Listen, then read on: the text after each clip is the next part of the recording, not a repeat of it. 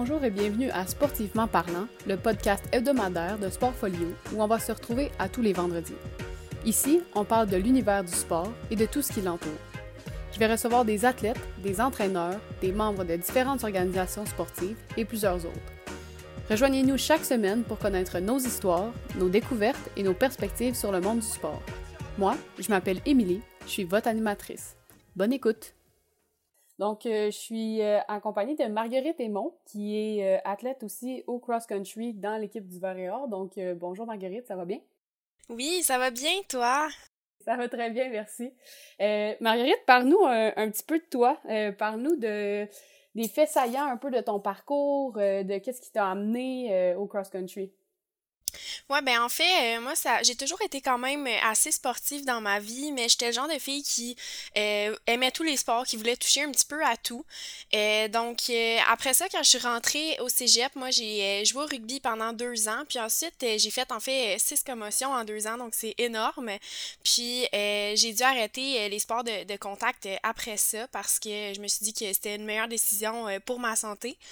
Euh, puis après ça, je voulais pas arrêter de faire du sport parce que pour moi, le, sport collégial, c'était ma raison d'aller à l'école, c'était ma motivation.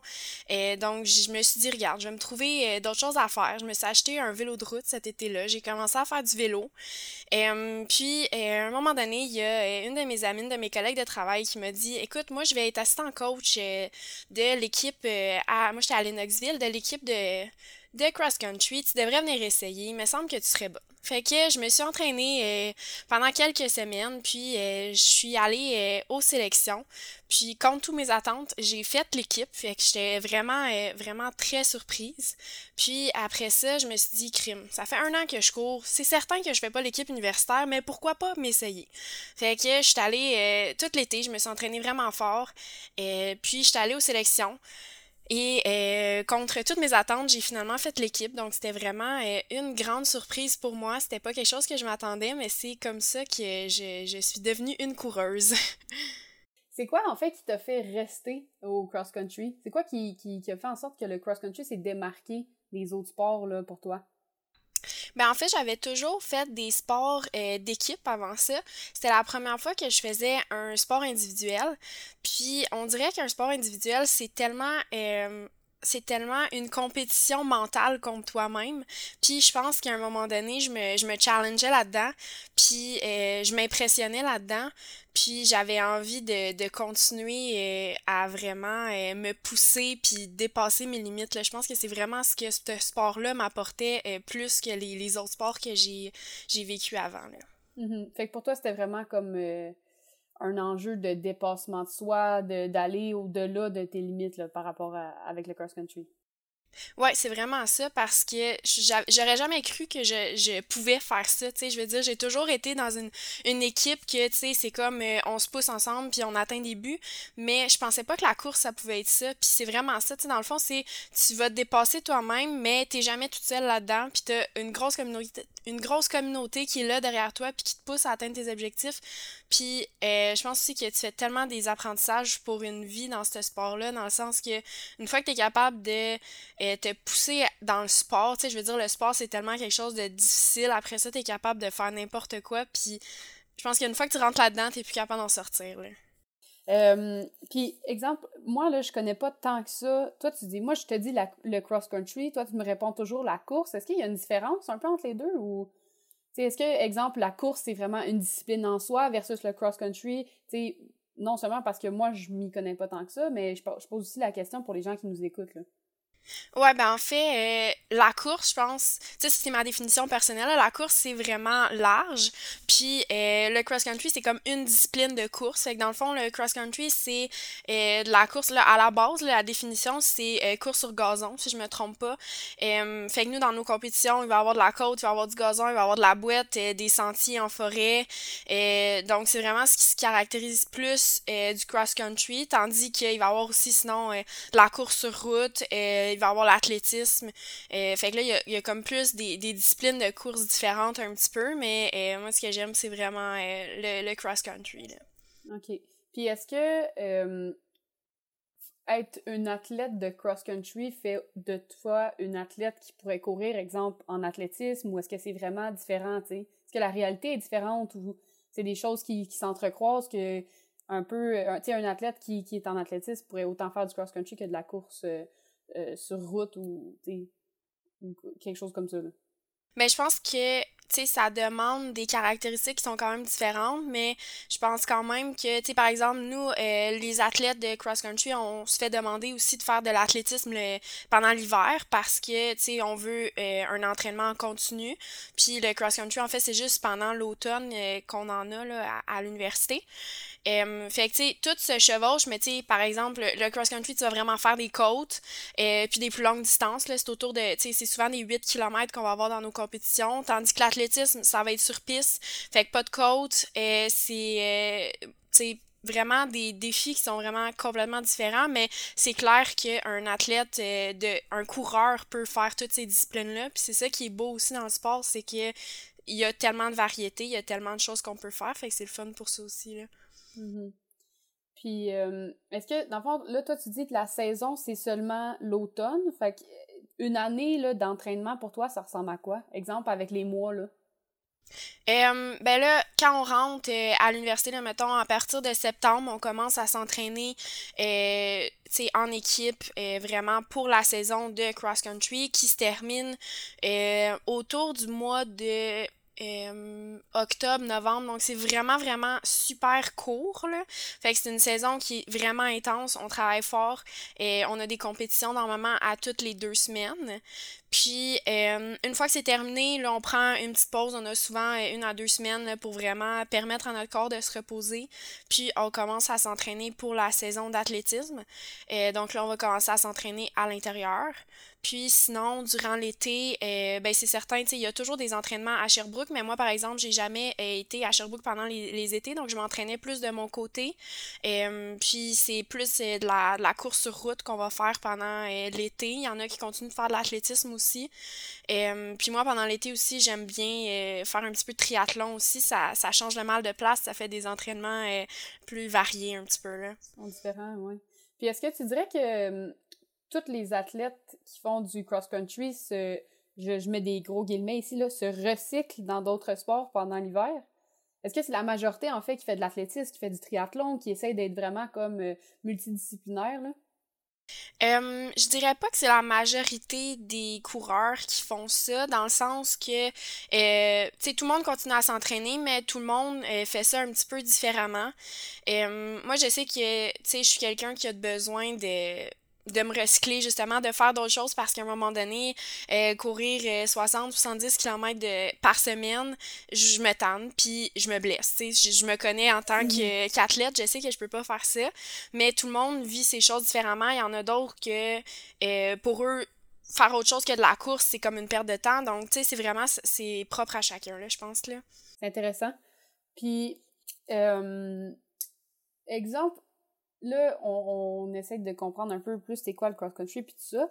Si tu devais, là, exemple, je te dis, demain matin, il faut que tu fasses un pitch de vente. Il faut que tu vendes le cross-country à quelqu'un qui se connaît pas du tout, euh, qui a aucune connaissance. Comment tu lui vendrais pour qu'il soit intéressé? les, les... Qu'est-ce qui qu'est-ce qu'il y a de beau là-dedans, là? Mais moi, je pense que euh, ce qui m'a vraiment convaincu que c'était un sport que j'aimais, euh, c'est que, ben, premièrement, c'est un sport individuel, mais c'est euh, le plus beau sport d'équipe que j'ai jamais vécu d'une certaine façon encore parce que euh, même si tu cours toute seule, puis quand tu cours, t'es toute seule dans ta tête, ben t'as tellement plein de gens autour de toi qui te poussent à devenir la meilleure version de toi-même. Puis je trouve ça vraiment beau parce que c'est ça. Je m'attendais pas à ce que ça soit un sport comme ça. Puis je pense que les gens euh, qui connaissent moins le sport savent pas ça. Puis aussi, comme j'ai dit euh, plus tôt, ça te ça te fait tellement grandir comme personne parce que mhm. tu sais une fois que tu es sur le tu sais après le départ là, on fait notre cri d'équipe on se pousse on, se prime tout ensemble mais après ça là t'es toute seule dans ta tête puis c'est ça le plus beau c'est que ça te fait tellement évoluer ça te fait tellement devenir une, personne plus forte qui est capable de dépasser ses limites c'est ça qui m'a le plus impressionné dans ce sport là je sais pas si ça mhm. répond tant à ta question mais euh, c'est ça que je dirais euh, de, de ce que je trouve beau dans ce sport là.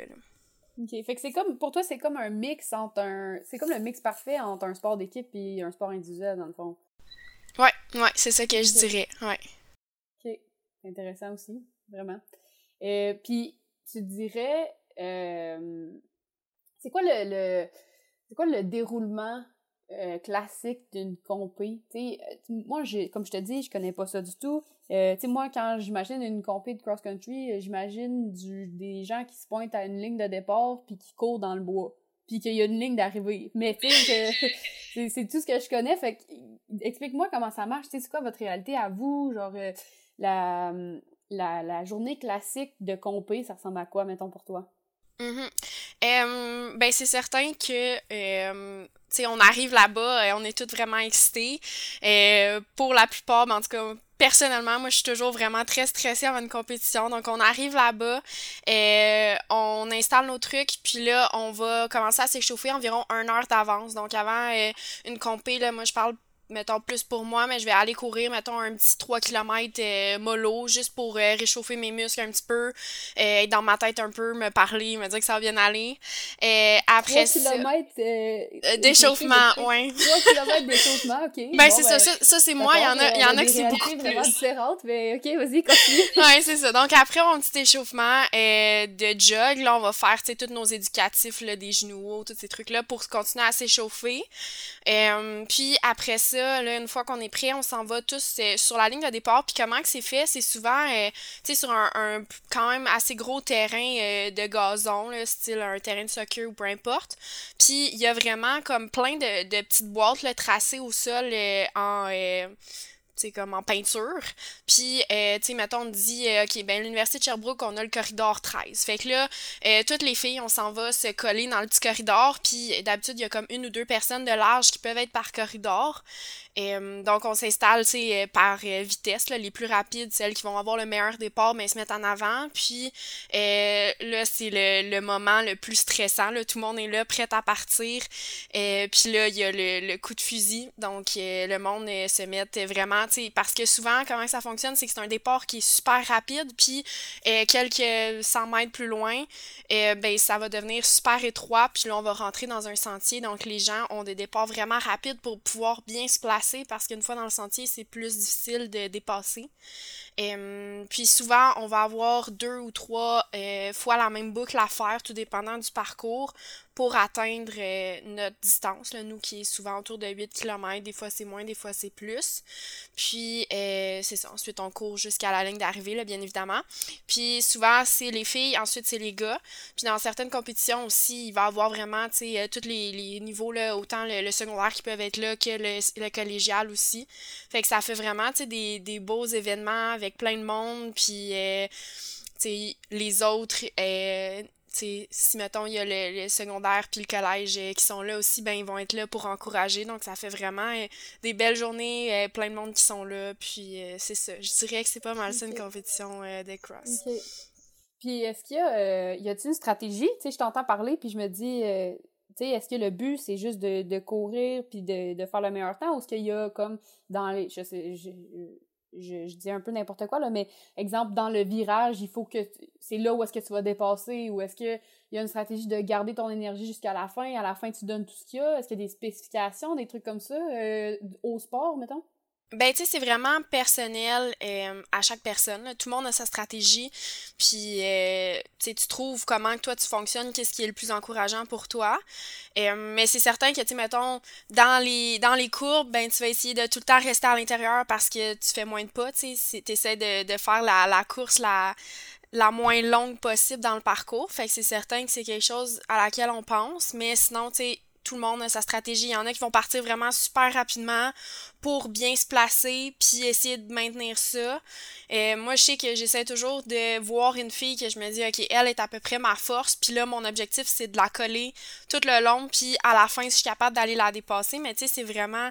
Tout le monde a sa stratégie, mais je pense que ce qui est vraiment le plus difficile, c'est de rester positif dans sa tête parce que, tu sais, dès que tu commences à être négatif puis à dire que ça va pas bien, ou dès que tu commences à penser à où t'as mal, là, ça, ça marche plus, puis c'est vraiment difficile de revenir de ça, là, je trouve. Là. Mm-hmm.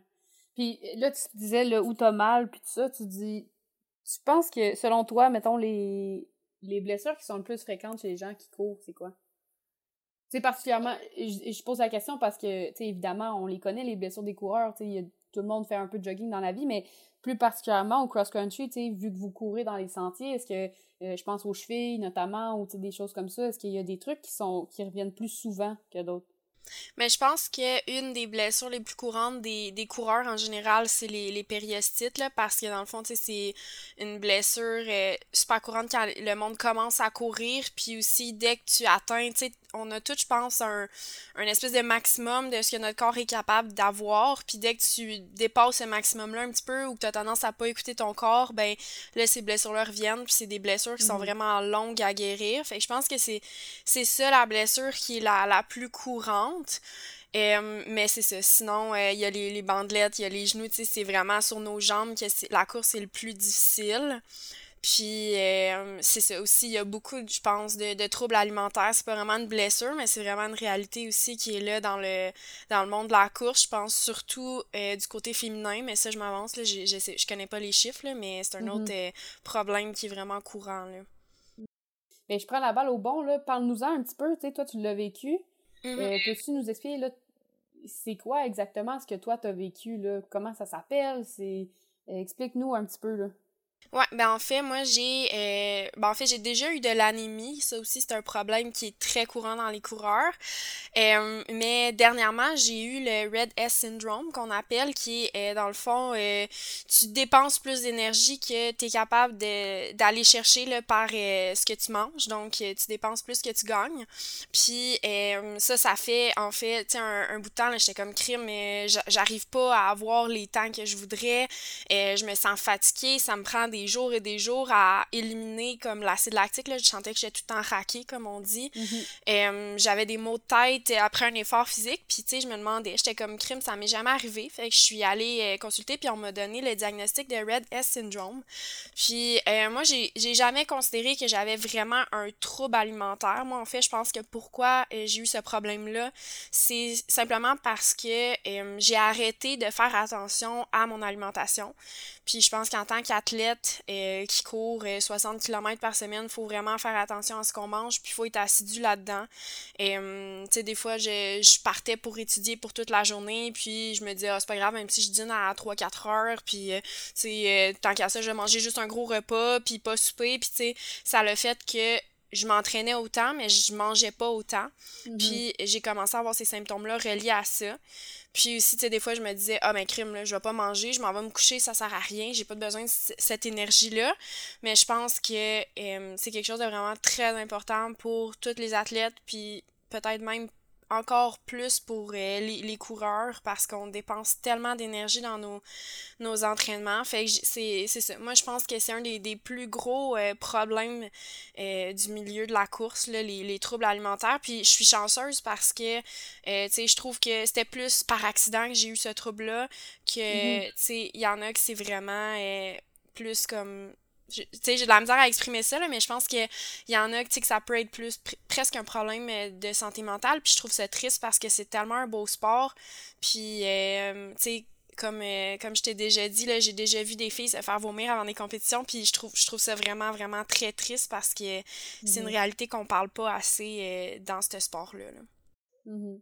Fait que toi, tu sais, comme tu dis, ça t'est un peu arrivé par accident, là, en guillemets, là, dans le sens que, tu sais, c'était pas nécessairement lié avec euh, l'image de soi ou des choses comme ça? Non, c'est ça. C'était vraiment plus par accident, et par euh, manque d'assiduité dans, euh, dans mon alimentation. OK. Puis là, aujourd'hui, est-ce que tu t'as est-ce que tu as remédié à ce problème-là? Parce que, tu sais, on s'était déjà un petit peu parlé, mais tu m'avais dit que tu avais été en arrêt quand même longtemps. Là, comment ça va? Ouais, ben en fait, euh, moi j'ai eu le diagnostic euh, au mois d'octobre, puis là je recommence tranquillement à courir, mais euh, tu sais j'ai commencé le, le, 1er janvier, donc ça a été extrêmement long. Puis c'est extrêmement difficile pour une personne euh, qui est habituée d'avoir du sport dans sa vie à tous les jours, de se faire dire du jour au lendemain, là, va falloir que tu arrêtes pour vrai, puis tu prennes un break. Fait que euh, c'est ça, je pense que ça c'est ça qui a été le plus difficile, cette pause d'arrêt-là, mais tu sais, je prends ça comme un apprentissage, là, euh, tout ça, là. Mm-hmm. Fait que t'as été arrêté en tout, mettons, deux mois, trois mois? Euh... Ouais, trois mois. Puis c'est ça, comme tu dis, évidemment, c'est un enjeu physique dans le sens que tu es arrêté pour une, c'est un problème qui est physique, mais ça, tu considères que ça a eu quel impact sur toi, mettons, psychologiquement? Là, tu me dis c'est difficile, mais comme concrètement, est-ce que tu as vu une différence? Je, donne des exemples, mais dans ton humeur, dans tes notes, euh, des choses comme ça. Peux-tu m'en parler un petit peu?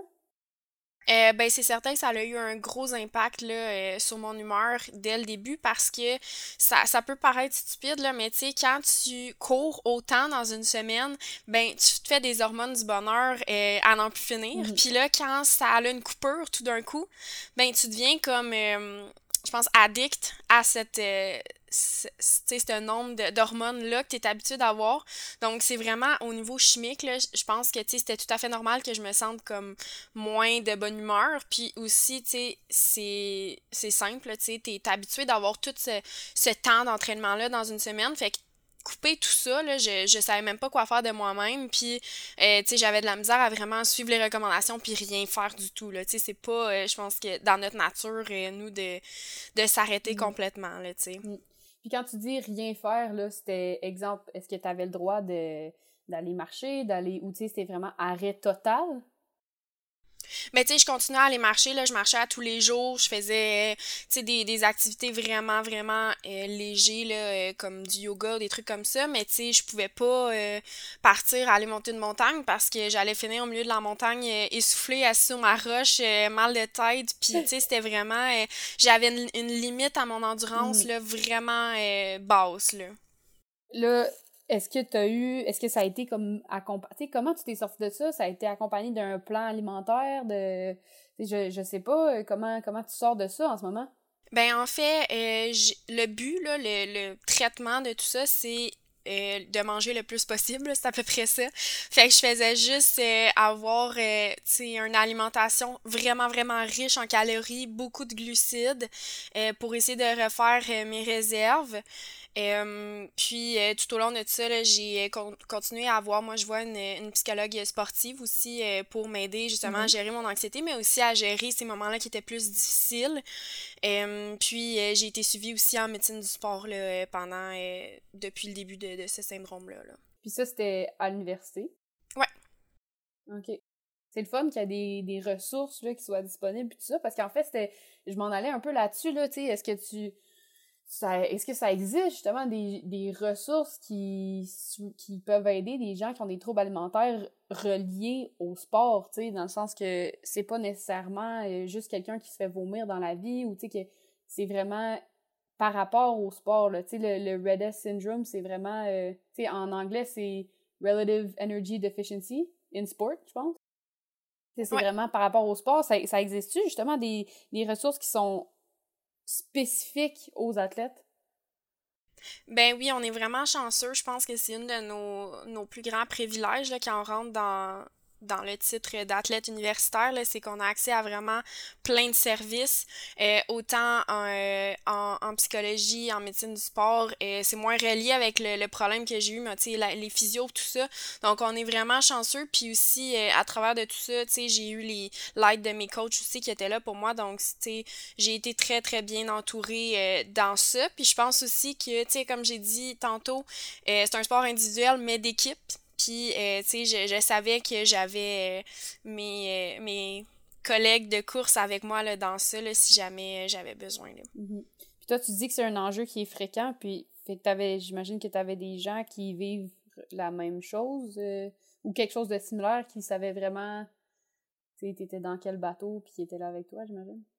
Oui, tout à fait, parce que, euh, tu sais, même quand je suis avec le, le nom de ce syndrome-là, moi, je connaissais pas ça du tout, j'avais jamais entendu parler de ça, puis, euh, tu sais, les filles étaient comme, ah, ouais, ouais, on connaît ça, on sait c'est quoi, euh, tu sais, je pense que j'étais pas la première qui avait ça, puis, tu sais, c'est pas, c'est super fréquent, là, des filles qui ont soit des problèmes alimentaires ou de l'anémie, là, je pense que dans le monde de la course, il y en a beaucoup, donc c'est quelque chose qu'on on devient que, tu sais, on, on en parle, puis on est au courant que ça existe, puis on se soutient là-dedans. Là.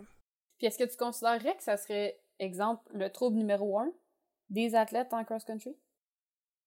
Ben, je pense que du côté féminin, là, c'est vraiment un, gros problème. Là. Je pense que oui. OK. Puis les gars, euh, je pose la question parce que je sais pas du tout, mais est-ce que c'est similaire chez les garçons?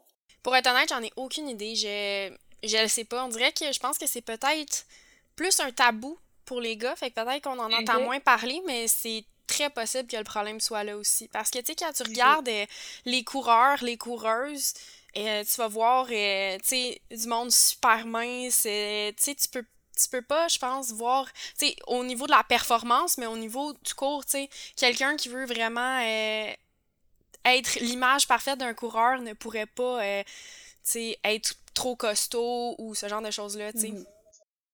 OK. Ben oui, c'est sûr. Ça sera, euh, au niveau des gars, ça sera une prochaine question à investiguer ouais. dans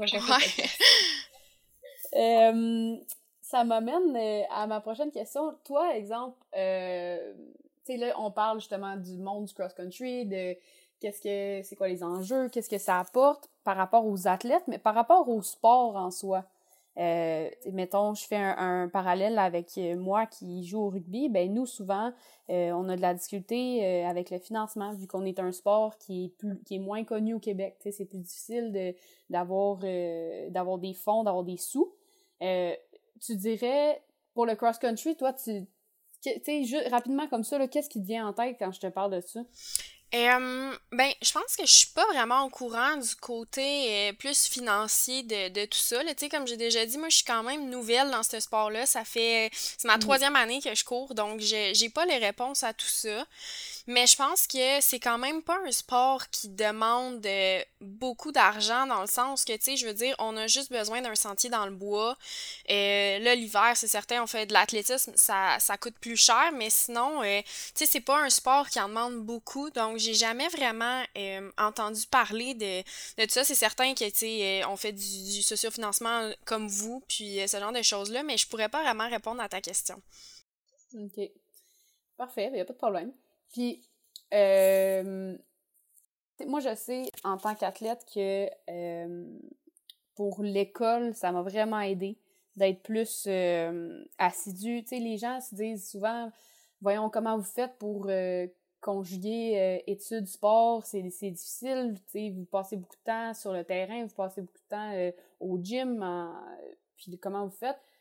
Et moi, ça m'a personnellement apporté beaucoup de, de, de discipline, mettons. Toi, est-ce que tu as quelque chose que tu dirais que euh, ça, ça a vraiment. Tu sais, le cross-country, ça m'a vraiment apporté ça, mettons?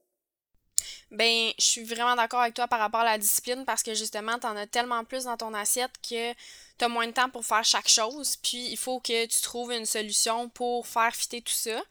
Euh, mais ça m'a aussi euh, je pense que tu sais mettons justement là j'allais j'allais courir j'allais à mon entraînement. Ça faisait que c'était mon activité sociale en même temps d'être mon entraînement. Tu sais j'étais avec les filles j'avais du plaisir. Puis là je revenais le soir j'étais super concentrée pour faire mes devoirs. Fait que tu sais je pense qu'il y a toujours façon de faire fonctionner ça si c'est vraiment ça que tu veux. Mais tu sais il faut de la volonté parce que tu sais mhm. c'est vrai que c'est difficile là, ça en demande énormément puis il faut que tu sois mhm. prêt à, à mettre les efforts là. ouais c'est sûr. Puis euh, toi, tu penses que tu serais. Moi, exemple, j'essaie de comme faire des parallèles avec moi, là, mais moi, si on me disait demain matin, tu plus de sport, euh, même si la vie n'est pas seulement axée sur le sport, qu'il n'y a pas juste ça dans ma vie, ça serait un. il faudrait que je me réadapte, que je me réinvente. toi, qu'est-ce que. Si t'étais. Si t'avais pas de sport, tu serais quoi? Tu serais qui sans sport, mettons? C'est une grosse question, là, mais tu sais, c'est pas obligé de mm-hmm. répondre euh, avec euh, la philosophie de la vie, mais tu sais, pour toi, ça représente quoi, mettons? Ben, je pense que le sport, euh, tu sais, je pense que ça, ça prend toute une énorme place dans nos vies, là, au point où on en est. Fait que je pense que ça serait vraiment difficile une vie sans sport. Puis je, je sais pas, je, je ferais quoi sans le sport, là, pour être honnête. Mais Ouais, je, je pense que tu sais c'est tellement ancré dans nos vies puis tout, mais tu sais j'allais vécu un petit peu puis justement là je fais juste me dire j'ai tellement hâte de pouvoir remettre mes souliers de course puis recommencer à courir. Mais je pense que tu sais tu t'adaptes à, à tout ça puis justement je pense que le sport fait de nous des, des personnes qui sont capables de s'adapter à, à n'importe quoi là. Mm-hmm. Je suis d'accord avec ça. Je vois vraiment euh, ouais, je vois ce que tu veux dire. Euh, puis euh avec la COVID, vous, ça se passe comment? Tu sais, là, moi, je te dis ça, si t'avais pas de sport, mais c'est un peu ça qu'on vit en ce moment, tu sais. Puis là, toi, non seulement t'as été en arrêt, mais en plus, il y a la COVID. il se passe quoi avec le, cross-country en, temps de pandémie? Euh, ben c'est certain que on peut plus vraiment s'entraîner en groupe là, comme n'importe qui. On a été chanceux parce que au début euh, de, de, la saison, ben on a eu des, des petits passes droits vu que c'était plus un, un sport individuel, fait qu'on a pu continuer à s'entraîner en, en sous-bulle de cinq personnes. Fait que ça mm-hmm. c'était le fun, mais à un moment donné, euh, on a on a perdu ce droit-là là, avec les mesures qui s'ajoutaient. Fait que c'est certain que c'est difficile parce que de garder la motivation et chacun de notre côté. Je pense que c'est quelque chose qui est difficile, mais en même temps, je pense qu'on a la chance de justement avoir la possibilité de faire notre sport toute seule. contrairement à vous, par exemple, au rugby, que c'est difficile de te faire des pauses toute seule. Mais nous, on est capable de quand même continuer ça. Fait que je pense que euh, à travers de tout ça, on est quand même chanceux. Là. Mm-hmm. Puis vous avez, parce que je me souviens quand le, le RSEQ a, a, annulé toutes les saisons, vous, vous en faisiez pas partie. Ben, oui, mais non, là, vous aviez le droit d'avoir des compétitions euh, hors concours puis tout ça. Euh, ça a pris combien de temps avant que ça soit euh, annulé comme officiellement? Ben, c'était vraiment incertain. Là, à un moment donné, il nous disait bon, on va pas avoir de saison officielle, mais on va avoir le droit d'avoir des compétitions amicales contre une autre université ou des choses comme ça. Mm-hmm. je pense qu'ils ont essayé très fort qu'on aille quelque chose. mais, tu sais, il y avait toujours à chaque fois qu'on trouvait une solution, il y avait des nouvelles mesures qui s'appliquaient, donc on n'a pas réussi à avoir euh, de compétition là, ou rien du tout. Là. OK. Puis là, est-ce que vous continuez, là j'imagine vous vous entraînez individuellement, est-ce que l'équipe en soi, est-ce que vous avez des des genres de meetings euh, en équipe? Est-ce que vous avez des sorties ensemble mais à distance? Tu exemple, euh, le lundi soir à 5 heures, on, tout le monde court? Ben, dans le fond, on a notre, euh, notre plan d'entraînement, là, fait que, euh, moi, je, je peux pas le suivre le présentement, là, je recommence vraiment mhm. progressivement, mais, tu sais, les filles suivent euh, le, le, le plan d'entraînement, puis, tu sais, il est vraiment fait, là, tous les jours, t'as telle sortie, tel entraînement à faire. Euh, mais c'est ça, pour respecter les mesures sanitaires, là, tout le monde doit le faire euh, de son côté. Mais c'est certain qu'il y a encore, euh, on a notre groupe Facebook, puis on continue à, se parler, à s'encourager sur ça. Là, fait que on n'est quand même pas toute seule là-dedans non plus. Mm-hmm. Puis votre plan, parce que tu parles de ton plan d'entraînement, ça me fait ça me fait penser à ça, mais ça, ça tu parlais tantôt 60 à 70 km par semaine que vous courez. Ça ressemble à quoi, exemple, un, plan d'entraînement cross-country? Ben c'est ça. Normalement, nous autres, euh, les lundis puis les mercredis, on a nos entraînements vraiment d'équipe avec les coachs, que c'est vraiment plus des intervalles. Ça va être les entraînements difficiles de la semaine. Là, que on va vraiment se pousser. Et on va faire euh, des côtes, on va courir euh, vraiment là, sur sur notre euh, piste, là, euh, ben, notre sentier de, de cross-country euh, à l'université. Donc, on a ça deux fois par semaine. sinon, on a deux à trois longues sorties à faire de notre côté. Là. Souvent, on va quand même se, se rassembler pour les faire. Puis, les samedis matins, on faisait aussi un, un entraînement ensemble, là, que souvent, c'était comme, tu sais, mettons, 2 km jog, 2 km actif, puis là, on fait ça, mettons, trois fois ou quelque chose comme ça, tout dépendant, parce que ce qui est aussi, c'est que tout le monde a son. Euh, tout le monde suit son propre entraînement d'une certaine façon. Tu sais, mettons, moi, je sais que pour pas me blesser, je fais autour de 55-60 km par semaine. Puis ça, c'est un bon nombre pour moi.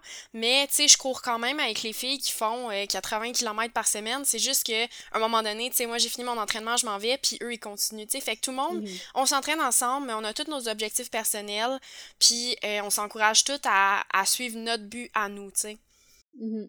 Puis là, tu disais tantôt, une petite, une longue sortie, ça représente quoi, mettons? Parce que, tu sais, si on fait le calcul, tu sais, si tu dis 50, 60, 70, c'est à peu près 10 km par jour que vous courez. C'est énorme. Mais c'est ça, c'est euh, puis tu sais au travers de ça aussi on a nos entraînements de muscu parce que euh, pour essayer de d'être plus fort dans les côtes puis pas se blesser, on fait un petit peu de muscu. Euh, fait que c'est ça, on s'entraîne, je dirais pour la plupart 5 à 6 fois qu'on court dans la semaine. Euh, c'est souvent autour d'un 10 km, euh, tout dépendant de la journée. Des fois, c'est ben, c'est souvent plus. Il y a peut-être euh, une journée que c'est moins. Puis c'est ça. au bout de la ligne, on s'entraîne pas mal tous les jours, mais on court environ 5 à 6 fois par semaine. OK. Mon Dieu. c'est un sport qui est prenant, là. C'est, ça a l'air de rien, mais tu sais, on court six fois par semaine, on va au gym deux fois. Il euh, y en a beaucoup aussi qui vont, euh, tu sais, tout dépendant des blessures et tout, qui vont euh, changer, par exemple, un jog en natation juste pour changer le mal de place ou des choses comme ça, là, Ça, c'est fréquent. Tu dis, il y en a beaucoup, mais tu sais, les, les athlètes en cross-country ne deviennent pas nécessairement des athlètes en triathlon automatiquement, là, non? Non, non, vraiment pas. Euh, mais tu sais, c'est à un moment donné, tu connais ton corps, puis là, tu sais que, bon, ce petit feeling-là que tu as dans ton mollet, ben, il faut que tu y fasses attention. Fait que je vais nager ou je vais faire du vélo cette semaine. Mais euh, c'est c'est pas tous les coureurs qui vont faire du triathlon, là, loin de là. Il, y a, y a une minorité, là. Tu sais, si je regarde, mettons, l'équipe qu'on a euh, dans le Vert et il y a vraiment une minorité qui font du triathlon, là. Puis, ben, moi, ça serait pas mal tout pour aujourd'hui. Si tu avais euh, un mot de la fin à, dire euh, à nos auditeurs ou à moi, ou ça serait quoi par rapport à, tu un peu par rapport à tout ça, tout ce qu'on a parlé, les troubles alimentaires, euh, le cross-country en général, comment tu finirais ça? Ben, je pense que c'est un sport qui est vraiment encore à découvrir par euh, plein de monde. Puis euh, j'espère que ce sport-là va continuer à se développer puis aller chercher l'intérêt euh, des jeunes parce que je trouve que c'est vraiment un beau sport. Puis c'est un sport qui donne la chance à tout le monde, peu importe l'âge que tu as. Fait que j'encourage les gens à se mettre à courir. puis j'encourage aussi les gens à ouvrir l'œil aux troubles alimentaires parce que je trouve ça vraiment dommage que ça soit autant présent dans notre beau sport, puis j'espère qu'un jour, euh, ça va être quelque chose qui va euh, disparaître là, euh, de la course. Fait que je pense que c'est vraiment, c'est vraiment mon souhait là, pour terminer le podcast avec toi. Super, merci beaucoup Marguerite. Ben merci à toi. Voilà, c'est tout pour cette semaine. Abonnez-vous à ce balado pour rester à l'affût des prochains épisodes. D'ailleurs, consultez nos pages Facebook et Instagram pour rester au courant de toutes les nouvelles concernant Sportfolio. Et si vous avez des suggestions, n'hésitez pas à nous écrire. Sur ce, je vous dis à la semaine prochaine pour une nouvelle édition de Sportivement parlant.